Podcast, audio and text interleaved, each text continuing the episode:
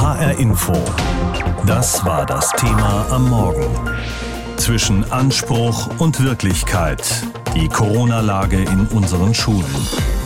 In Hessen wird ja in Präsenz unterrichtet. Mehrmals in der Woche müssen sich alle testen. Egal, wie sich die Corona-Pandemie im Winter verhält, ein Wechselunterricht ist von der Landesregierung nicht mehr vorgesehen. An diesem fehlenden Plan B gab es Mitte September viel Kritik. Jetzt hatten wir genau sechs Wochen Schule seit den Sommerferien. Heute beginnen die Herbstferien und wir gucken mal auf die Lage in den Schulen. Wie ist der Stand der Digitalisierung? Wie geht es Lehrern, Schülern und Eltern? Nina Michalk hat bei der Gewerkschaft GEW und den Landesvertretungen nachgehakt. Ein bisschen Normalität ist eingekehrt. Die meisten Schüler sind glücklich, ihre Freunde und Lehrer zu sehen und auch Eltern sind entlastet, weil der Unterricht zu Hause wegfällt, bestätigt der Vorsitzende im Landeselternbeirat Volker Heidmann. Das liegt unter anderem daran, dass die Inzidenzen niedrig sind, die Hospitalisierungsraten niedrig sind und inzwischen wieder die ganz normalen Probleme rund um die Schule und das normale Schulleben Vorrang hat. Was von außen wie Normalität erscheint, stellt sich in der Schule anders dar, sagt Thilo Hartmann, der Landesvorsitzende der GEW Hessen. Die Lehrergewerkschaft hat sich seit Beginn des Schuljahres umgehört. Die Stimmung ist schon sehr angespannt. Der Lehrkräftemangel macht sich bemerkbar, aber auch der hohe, hohe Arbeitsaufwand, der zu leisten ist, wenn es gerade um die Pandemiebewältigung geht aber eben auch, um das aufzufangen, was in den letzten anderthalb Jahren alles nicht passieren konnte. Das ist schon sehr, sehr anstrengend. Lernrückstände müssen aufgefangen, Hygienemaßnahmen durchgesetzt, die Digitalisierung vorangetrieben werden. Die Mehrarbeit trifft auf das alte Problem Lehrkräftemangel. Während die Landesregierung von einer Überversorgung mit Lehrkräften spricht, gibt es an Hartmanns Schule in Dietzenbach, an der er bis vor kurzem Lehrer war, 350 Fehlstunden pro Woche. Das ist immens. Momentan behelfen wir uns da mit Lehramtsstudenten, aber eben auch mit Menschen aus anderen Professionen. Wir haben Grundschulen, in denen Friseusen eingesetzt sind im Unterricht und die machen da bestimmt auch einen tollen Job, aber es sind eben keine pädagogischen Fachkräfte. Das heißt, was wir vom Land Hessen eigentlich jetzt bräuchten, wäre eine Einstellungsoffensive genau dieser Kräfte. Zwar hat die Landesregierung im Mai 150 Millionen Euro für das Aufholprogramm Löwenstark bereitgestellt und den Schulen Geld für Lehrkräfte überwiesen, doch die Hilfe läuft erst an. Schüler bekommen davon nichts mit, sagt Landesschulsprecherin Jessica Pilz. Bei der aktuellen Lerngrößengruppe, wenn eine Lehrkraft alleine in der Klasse steht und auf diese ganzen Wissensgefälle, die da jetzt entstanden sind, alleine eingehen muss. Das heißt, dafür gibt es auf keinen Fall genug Lehrkräfte zurzeit in Hessen. Daneben geht die Digitalisierung voran. Die Landkreise haben schon einen Teil der Schulen mit WLAN-Verbindung, elektronischen Tafeln und Endgeräten ausstatten können. Doch es gibt auch hier bürokratische Hürden. Beispiel dienstliche Endgeräte Geräte für Lehrer, erklärt GEW-Vorsitzender Hartmann. Jetzt haben wir diese Geräte bekommen, allerdings mit Auflagen, die vor allem natürlich den Hintergrund haben, dass man zwar Geräte kauft, aber nicht den Support sicherstellt. Sodass man dort natürlich in der Zwangslage ist, die Kosten hierfür möglichst gering zu halten. Und das geht eben am besten, wenn man Lehrkräften nicht erlaubt, irgendetwas auf diese Geräte aufzuspielen. Und die Geräte liegen an vielen Schulen rum und werden nicht eingesetzt, weil sie eben nicht sinnvoll eingesetzt werden können. Auch Eltern können diese Zustände nicht verstehen. Landeselternbeirat Heidmann fehlt eine grundsätzliche Vision. Auch beim Thema Luftreinigung rauft er sich die Haare. Manche Kreise haben Schulen mit Luftreinigern ausgestattet. Der Wetteraukreis zum Beispiel verweist auf Fenster. Bei uns im Kreis haben wir rund 100 Schulen und äh, für diese 100 Schulen ungefähr 134 Luftreinigungsgeräte. Das ist natürlich keine berauschende Ausstattung und aus Sicht der Eltern natürlich viel zu wenig. Wie sinnvoll Lüften ist, ist wissenschaftlich umstritten. Jeder Verantwortliche beruft sich auf die Aussage, die passt. Die Eltern aber geben ihre Kinder in die Obhut der Schule und die Schülerinnen und Schüler müssen damit klarkommen, sagt Landesschulsprecherin Pilz. Das große Problem ist, dass wir uns alle wünschen, dass Präsenzunterricht weiter möglich bleibt, ähm, weil es die deutlich bessere Unterrichtsform ist. Wir haben aber die große Sorge, dass das über das Jahr eben nicht möglich sein wird, weil die Ausstattung mangelhaft ist und es hat sich eigentlich nicht viel verändert seit einem einem Jahr und das ist erschreckend. Ein Einblick in die aktuelle Situation in den Schulen. Heute beginnen die Ferien, aber das ist offenbar kein Grund, sich zurückzulehnen. Zu wenig Lehrkräfte, kaum Luftfilter, mangelnde Konzepte für Wechselunterricht. Die Entscheidung des hessischen Kultusministeriums, den Unterricht für alle nach den Sommerferien in Präsenz stattfinden zu lassen, kam sehr unvermittelt und die Schulen waren mal wieder schlecht vorbereitet bzw. sind schlecht ausgestattet. HR Info. Meinung. Von Heidi Radwilas. Etwa sechs Wochen ist das neue Schuljahr alt. Ein Schuljahr, das zwar mit Einschränkungen, aber immerhin doch für fast alle im vollen Präsenzunterricht stattfinden kann. Beruhigend ist das für mich aber nicht. Denn an sich hatte die Politik die Parole ausgegeben, es solle ein Schuljahr der Wiederholung werden. Corona-bedingte Wissenslücken sollten gemeinsam in der Schule geschlossen werden. Psychosoziale Schieflagen nach anderthalb Jahren Schule im Ausnahmezustand ausgeglichen werden. Zwei Milliarden Euro hat allein der Bund für solche Hilfen locker gemacht.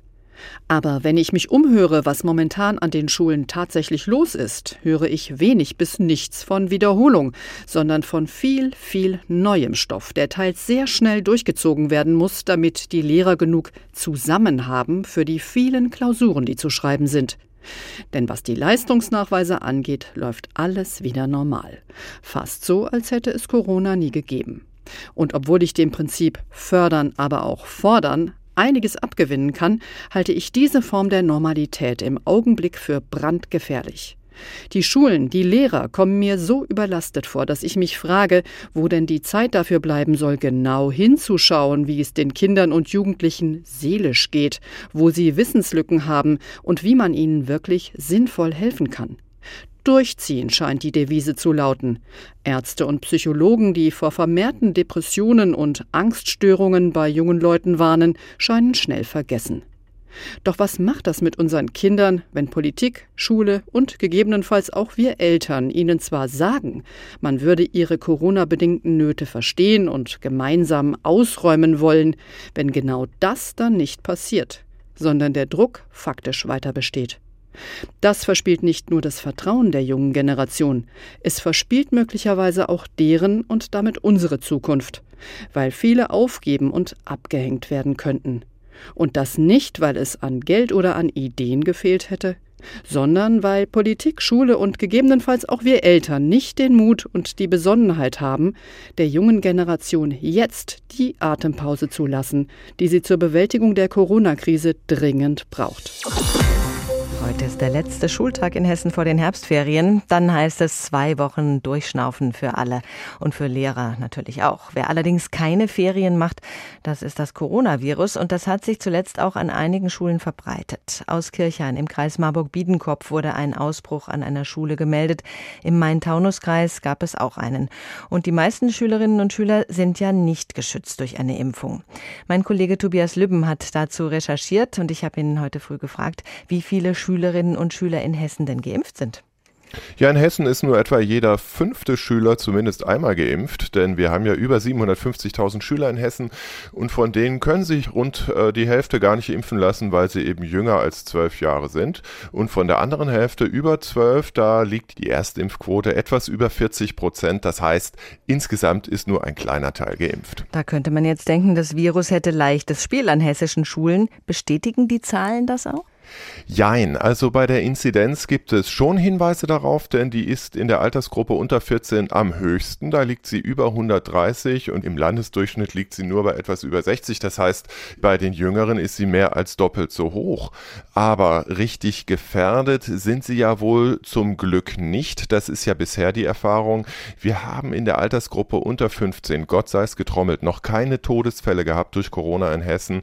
Und zudem ist ja auch bei den Ausbrüchen, die du eben eben zitiert hast, immer unklar, haben sich die Schüler wirklich in der Schule angesteckt? Also der Landkreis Marburg-Biedenkopf bestreitet das für den Ausbruch in Kirchhain, sagt, die Schüler hätten sich woanders angesteckt, denn in der Schule sind ja die Hygieneauflagen immer noch sehr hoch.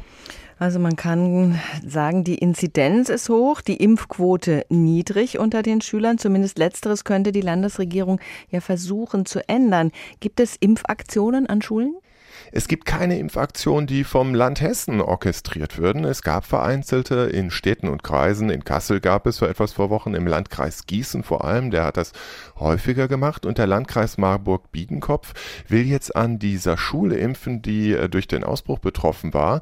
Aber man kann es auch systematisch machen. Das zeigt das Land Schleswig-Holstein. Das schickt mobile Teams an die Schulen und siehe da, die Impfquote bei den über 12-Jährigen bis unter 18-Jährigen liegt dort fast bei 60 Prozent. Niedersachsen plant so etwas auch, Hessen dagegen nicht. Hessen nicht. Woran liegt's? Scheut man Konflikte mit Impfskeptikern? Naja, so sagt es das Land nicht. Es verweist auf das bestehende Impfangebot. Also es ist ja auch so, man kann zu Kinder- und Jugendärzten gehen und sagen, bitte, ich möchte mich impfen lassen. Der Impfstoff ist da. Eine Gruppenimpfung an einer Schule würde natürlich auch einen gewissen Gruppendruck erzeugen. Manche würden vielleicht sogar sagen Gruppenzwang und das will man nicht, denn es bleibt dabei, es gibt keine Impfpflicht. Und eins muss man ja auch sagen, die Schüler können den Alltag ja auch ganz gut ohne Impfung bewältigen, zumindest von den Zugangsbeschränkungen her, denn sie haben ja das Testheft aus der Schule, werden ja dort regelmäßig getestet und der gilt auch weiterhin als Negativnachweis. Bisher hat also nur jeder fünfte Schüler eine Impfung bekommen. Trotzdem hat das Virus den Schulbetrieb in Hessen zuletzt nicht mehr durcheinander gebracht, wohl auch wegen der Hygienemaßnahmen. Tobias Lübben hat uns darüber informiert. Gefühlt sind die Sommerferien gerade erst ein paar Tage her, aber Lehrerinnen und Schüler werden das anders sehen. Jetzt also Herbstferien. Zwei Wochen lang dürfen und sollen sich alle, die in die Schule gehen in Hessen, ein bisschen erholen, ausspannen und natürlich auch die Zeit zum Lernen nutzen. Die Zeit zwischen Sommer- und Herbstferien war aufregend. Und zwar wegen der ungewohnten Normalität. Zumindest in der Schule, die meine Kollegin Steffi Mosler besucht hat. Okay, Masken tragen sie noch alle, von der ersten bis zur 13. Klasse. Allerdings nicht mehr im Unterricht, sondern nur auf den Gängen und auf dem Schulhof.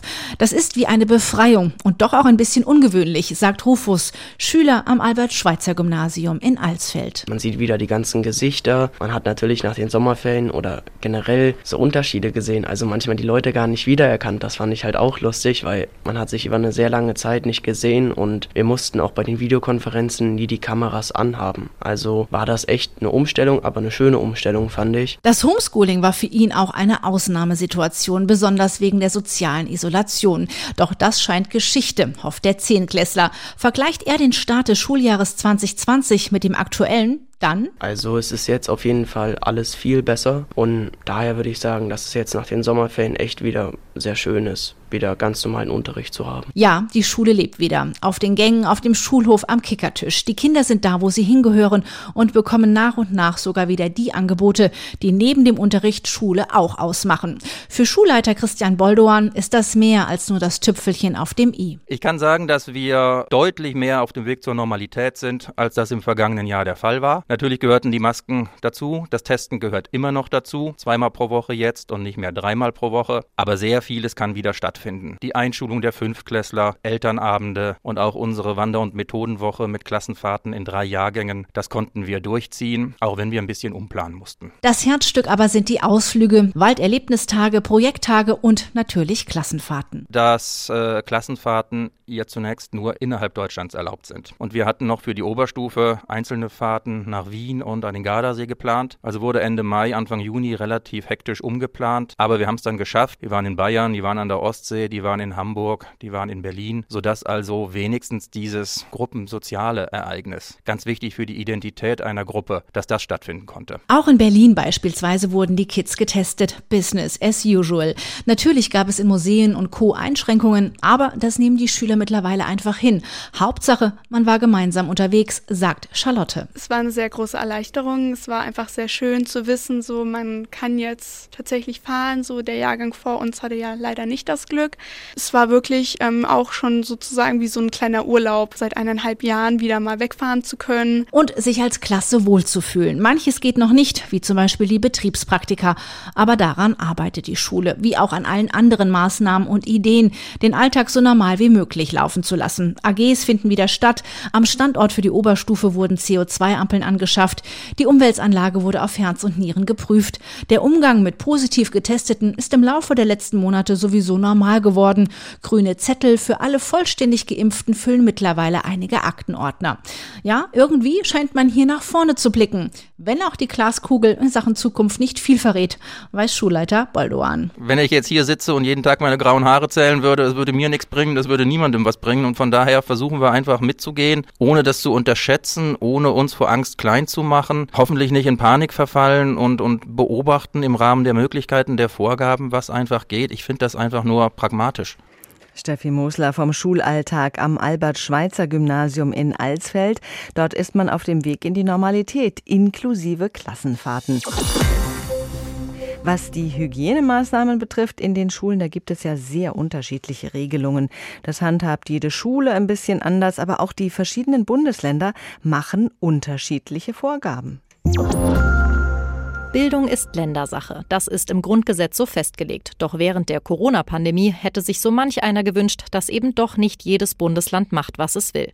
Warum es aber trotzdem immer so kommt, auch jetzt im neuen Schuljahr, erklärt sich SPD-Gesundheitsexperte Karl Lauterbach so. Man habe geglaubt, dass die Pandemie nach dem Sommer vorbei ist, dass das nicht mehr zurückkommt. Und der zweite Faktor wird gewesen sein, dass viele gedacht haben, das ist bei Kindern sowieso nicht so schlimm. Wenn die Kinder das bekommen, dann werden die nicht wirklich krank. Das kann man den Kindern zumuten, dass sie sich infizieren. Und so gilt jetzt in jedem Bundesland irgendwie ein bisschen was anderes. Allein ein Blick auf Hessens Nachbarländer zeigt das deutlich. Zum Beispiel bei den Tests. Immer montags wird in Rheinland-Pfalz getestet. In Hessen zweimal die Woche. In Bayern, Niedersachsen und Nordrhein-Westfalen sogar dreimal. Allerdings für diejenigen, die genesen bzw. zweimalig geimpft sind und die zwei Wochen nach der zweiten Impfung schon verstrichen sind, die sind von dieser Testpflicht ausgenommen und sie müssen dann natürlich einmal nachweisen, dass sie entsprechend genesen oder ein zweites Mal bereits geimpft sind. Sagt NRW-Bildungsministerin Yvonne Gebauer. In Thüringen wiederum geht man einen ganz anderen Weg. Dort ist es mit der Testerei nämlich erstmal vorbei. Zu teuer, fand Bildungsminister Helmut Holter. Deshalb soll jetzt nur noch anlassbezogen beim Kinderarzt getestet werden. Erst bei stark steigenden Inzidenzen sollen die Tests auch wieder an die Schulen zurückkehren. Kritik an den unterschiedlichen Teststrategien kommt von Michael Guder, dem Vorsitzenden des Landeselternrats Niedersachsen. Da kommt so viel Unruhe, so viel Unsicherheit rein bei Eltern, bei Lehrern, bei sonstigen Personen. Und da könnte eine vereinfachte Regelung oder eine einheitliche Regelung sicherlich für sehr viel Handlungssicherheit und auch Ruhe vor Ort einkehren. Anderes Beispiel, die Sieben-Tage-Inzidenz. Auch hier sind sich Hessen und seine Nachbarn nicht einig. Während Rheinland-Pfalz und Thüringen noch Warnstufen hat, die die Infektionszahlen berücksichtigen, spielen sie in Hessen keine Rolle mehr. Stattdessen richtet die Landesregierung ihren Blick auf die Auslastung der Krankenhäuser, um Maßnahmen zu beschließen. Zu den Maßnahmen gehören natürlich auch die Masken. Ganz streng ist man da nach wie vor in Baden-Württemberg. Überall im Schulgebäude muss eine Maske getragen werden, auch bei Klausuren. In Hessen, Thüringen und Bayern dürfen die Schülerinnen und Schüler zumindest während des Unterrichts die Maske absetzen. In Niedersachsen gilt diese Lockerung derzeit nur für die Klassenstufen 1 und 2. Immerhin in einem Punkt herrscht inzwischen bei den Ländern Einigkeit. Präsenzunterricht soll es sein. Und das möglichst auf Dauer. Aber auch diesen Wunsch finden nicht alle Betroffenen gut. Heinz-Peter Meidinger, der Präsident des Deutschen Lehrerverbands, fordert, die Schulen sollen sich auf mindestens zwei Szenarien vorbereiten: Präsenz- und Distanzunterricht. Und auch in den Quarantäneregelungen sieht Meidinger ein Problem. Bisher war vollkommen klar, dass bei einem Infektionsfall entweder die ganze Lerngruppe oder zumindest die Banknachbarn in Quarantäne geschickt worden sind. In manchen Bundesländern wird das jetzt komplett ausgehebelt. Zum Beispiel in Rheinland-Pfalz und Baden-Württemberg, wo zwar die infizierte Person in Quarantäne muss, nicht aber die ganze Klasse. Sie muss sich allerdings eine Woche lang jeden Tag selbst testen. In Hessen sieht das ähnlich aus, nur dass der Testzeitraum über zwei Wochen geht und bei jedem weiteren positiven Corona-Fall neu beginnt. Dem Generalsekretär der Bundesschülerkonferenz Dario Schramm ist der Flickenteppich in der Schulpolitik ein Dorn im Auge. Für die Schüler sei nicht nachvollziehbar, dass für Freunde, die möglicherweise nur ein paar Kilometer entfernt über der Landesgrenze wohnen, andere Regeln gelten. Wenn es nach Schramm geht, birgt die Maxime Bildung ist Ländersache bei weitem nicht nur Vorteile. Der Flickenteppich in der Bildung setzt sich fort. Es ist auch ein Flickenteppich bei den Corona-Maßnahmen. Sandra Müller hat uns das erläutert. Kultusminister Lorz hatte Schülern, Lehrern und Eltern für das neue Schuljahr wieder mehr Normalität versprochen in diesen unruhigen Corona-Zeiten und das trotz Reiserückkehrern und obwohl es schon seit längerem an vielen Stellen knirscht im Schulgetriebe. Wir haben heute Morgen bei uns im Programm schon einiges dazu gehört. Jetzt spreche ich mit Kultusminister Alexander Lorz. Schönen guten Morgen. Schönen guten Morgen. Herr Lotz, Sie hatten zu Beginn des neuen Schuljahres mehr Normalität versprochen und die kam auch mit dem Präsenzunterricht. Aber sind zu wenig Lehrer und keine Luftfilter auch Teil dieser versprochenen Normalität? Also wir haben zum einen so viele Lehrerinnen und Lehrer wie noch nie an unseren Schulen. Ja, da sagen die in der Schule aber was anderes. Nö, das kann man objektiv feststellen, ähm, dass es so viele sind wie noch nie zuvor. Dass man sich immer noch mehr wünschen würde, das liegt in der Natur der Sache. Und daran arbeiten wir als Landesregierung ja auch schon seit vielen Jahren. Also allein in meiner Amtszeit haben wir 5.000 bis 6.000 äh, neue Lehrerinnen und Lehrer hinzugefügt. Jetzt haben wir nochmal massiv die Sozialpädagogen verstärkt ähm, und die entsprechende Unterstützung. Also da passiert viel, aber natürlich, die Wünsche äh, gehen immer noch darüber hinaus.